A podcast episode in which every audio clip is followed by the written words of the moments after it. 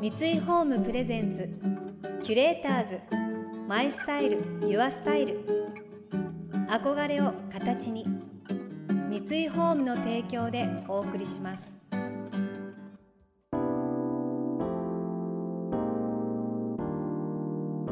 溢れる情報の中で確かな審美眼を持つキュレーターたちがランデブー。今日のキュレーターズは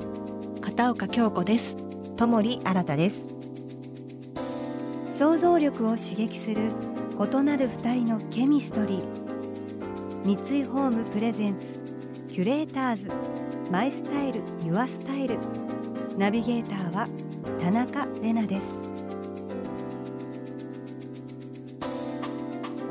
今日のキュレーターズは医師の友利新さんと女優の片岡京子さん。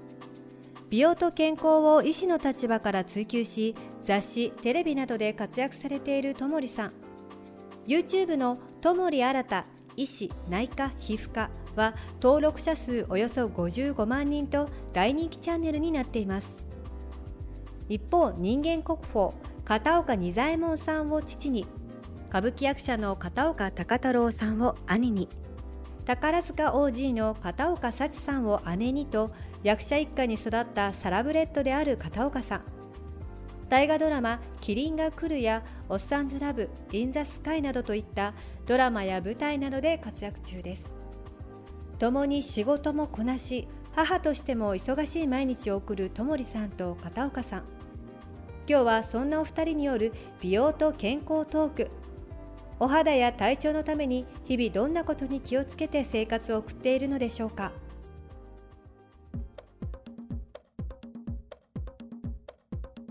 どうですか？何かありますか？健康の秘訣。だってお肌も本当になんか透き通るような私もこうついつい人見ちゃうんですけども なんかやっぱりあるんですか？私ね本当こんなラジオでね なんかね健康の秘訣とか、うん、お肌のなんとかとか語れるような、うん、本当にないんです、うん、もう私は自分のことを話すとしたらまずそれこそ、こうストレスをためないことっていうのが、もう健康も肌も何もかも大事かなってこう日常生活を送る上ですごく大事なことだなと思っていてじゃあこうストレスをためないってどうするんだろうって思うとこう考えてみると、うん、私に限ってだと思うんですけど、はい、なんかこう用事とか仕事を詰め込みすぎないでなるべく何もしない好きなことをやれる時間の確保っていうんですかね。えー、でもまあ、お仕事もあって子育てもあってね、あの忙しいと思うのでやっぱり確保できますか？いやもうそれを最優先ぐらい考えて。なんかやっぱりね自分の中に余裕がないと、うん、子育てにしても仕事にしてもやっぱりいい結果って出せないと思うんですね。で、ね、まあ、うちの場合子育てって言ってもまあもう高校生になりましたからだいぶもうねもうほっといてくれぐらいな感じになってきました。ね、はいはいはいはいはい。今それでこう一段落してで少しお仕事も再開してみようかなってちょうどタイミングがあったのでこうやらせてもらってでもそれも本当にこうハードにっていうほどでもなく、うん、なんかこう今多分バランス的にちょっといいバランスなのかなっていう感じですかね。それこそもうお仕事されて子育て真っ最中のともり先生はどうやってストレスを発散されて その美肌を保っていらっしゃるか私こそ聞きたいです。いえいえもう私もともと沖縄なので、えー、多分ストレスがたまらない、性格なんだから逆にこう、うん、すごくね自然にあふれていて時間もゆったり流れている宮古島から東京に来られてものすごいストレス感じられるんじゃないかなって思ってしまうんですけど私実はあの、えー、沖縄から出てきて、えー、まあ、18歳でここに来て今43なので、はい、こっちにいる時間の方が長いんですが、でも今でも、えー、わあ東京タワーだ皇居だみたいな、えー、いや私も思います、六本木ヒルズですか？みたいな。構想すごいみたいな感じで、えまあ、ずっと沖縄のこう田舎から出てきたこうワクワク感を持ってるので、はい、そんなにストレスはたまらないんですけど、はい、でもやっぱり今って忙しいじゃないですか、はい、だからこれをやるって決めることを作っちゃうとできないことに逆にストレスを感じちゃうのかなって思うので、うん、もうやらないっていうことを3つだけ決めていて、それが日焼けをしないお摩擦をしない、はい。乾燥をしない、はい。この3つで、はい。これをだけをこう頑張って、はい。あとはやれたらパックやれたらいいなあー。やれたらマッサージ行けたらいいなみたいな、ええもうあとはオプションっていう感じ、ええ。このさっき言ったもう摩擦しない、はい。乾燥しない、はい。日焼けをしないこれだけです。あー。それがこの美肌のツヤツヤの秘か訣あとはもうほらクリニックにいるじゃないですか、はいはいだからもうはい。うちにはいっぱい機械があるんですね。ああ、羨ましい。ちょっと休み時間にあちょっと当ててみようかな、えーみたいなことがあるので本当に羨ましい。趣味と実益でわあ素晴らしい。この時間空いてたら、ええあの、ええちょっとレーザー当てようかしら、みたいなことを日々やってるので何もやってないっていうのは嘘です。いろいろやってますメンテナンスを。はい。いやでもねそれは職業柄はい、ちょっと気を使わないといけないところではあるわけですよね。でやっぱり機械だったりとかええ。施術っていっぱいあって、はい。もうそれを全部入れるわけにはいかないので、はい。まあ人体実験じゃないですけど じ自分だったり あとスタッフだったり、はい。赤みがどれぐらい出るのかなとか痛みはどうなのかなとかっていうのを自分で体験しないと患者様にもお伝えできないのでええそれはもうえええしょうがない仕事だからって思いながらやってます。えなるほど。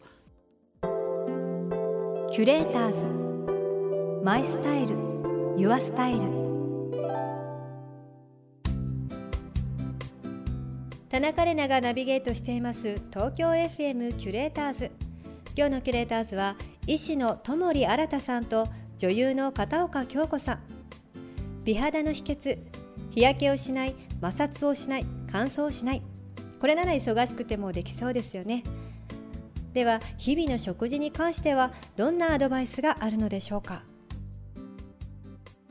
食事は、ええ。あのもう京子さんもそうだったと思うんですが子育て中って規則正しく食べれなくないですか？食べれないです。ね。で子供をまず食べさせようっていうことが第一で。そう。だからなんかあったかいものをはい。あったかい時に食べた記憶って多分ね、小さい頃ってあんまりもうそれすら覚えてないです覚えてなので子どもたちの分ももちろんしっかり作って一緒に食べようとはするんですけれども、はい。なかなか落ち着いて食べられないので、はいはい。まあ、そういった時にはもう寝かしつけてから食事をするっていうことも多いんですけれども、やっぱりこうどちらかというとなのでちょっと夜遅くなったりする時は、ええ。もう本当私はこうサラダを山盛り作って、毎日あーこう子どもたちにも朝昼晩サラダを出すんですね。はいはい、なので自分もそういった必ずサラダと何かお味噌汁じゃないですけど汁物を作って、はい。まあ、それでまあ夜を食べるっていうのと、ええまあ、必ずこうタンパク質というかおかずをしっかりとってうん。まあ、こ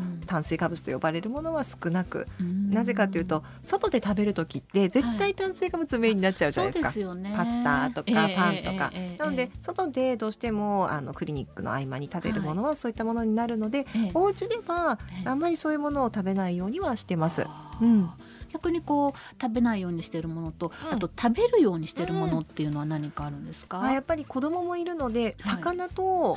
もうしっかり食べるようにもう週に3回はお魚にしようと思っているのと、朝はもう決まったメニューもう朝のメニューを考えるのは面倒くさいっていうのもあるんですけど、ええええええ。だいたいまあししゃもかはい。鮭かはいのどちらかに卵焼きにして、はい。あとはサラダとっていうような感じで、朝は必ずお魚、そうするとまあ給食だったりとかお弁当とかでお肉が出てもいいし、ええ。でまあ夜もお肉の方が簡単だったりするじゃないですか、はい、焼くの。そうですね。なので朝は必ずこうししゃもか鮭かのその時のなんかあの季節のお魚を焼くっていうのことだけはしてます。偉いもうなんかさすがですこうバランスが一日の間でうんこうバランスを取るみたいな感そうじですよね。ですそうです。もう一日もしくはまあでもそれでもできない時にはええ一週間ぐらいで、うんうんうんまあ食べ何を食べたいとかっていうよりも何を食べてないか。ああお魚最近まあ週あの昨日お魚じゃなかったからじゃあ今日はしようとか、はいあとちょっとネバネバ系一週間で食べてないなとか海藻が入ってないなとか。はい。1週間でだいたいバランスを見て、はい。まあ、トータルで OK であればいいかなっていう感じで私してます。もでもちょっとそういう感じに考えて夜の献立とかは決めることが多いですね。キュレーターズ。マイスタイル。ユアスタイル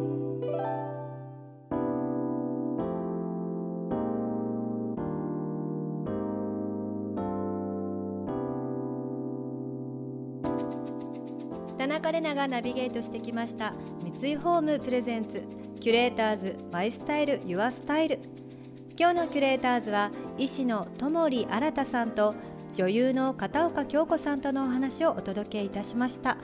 えー、朝からお魚ってすごい偉いと思っちゃいますねご飯とお味噌汁卵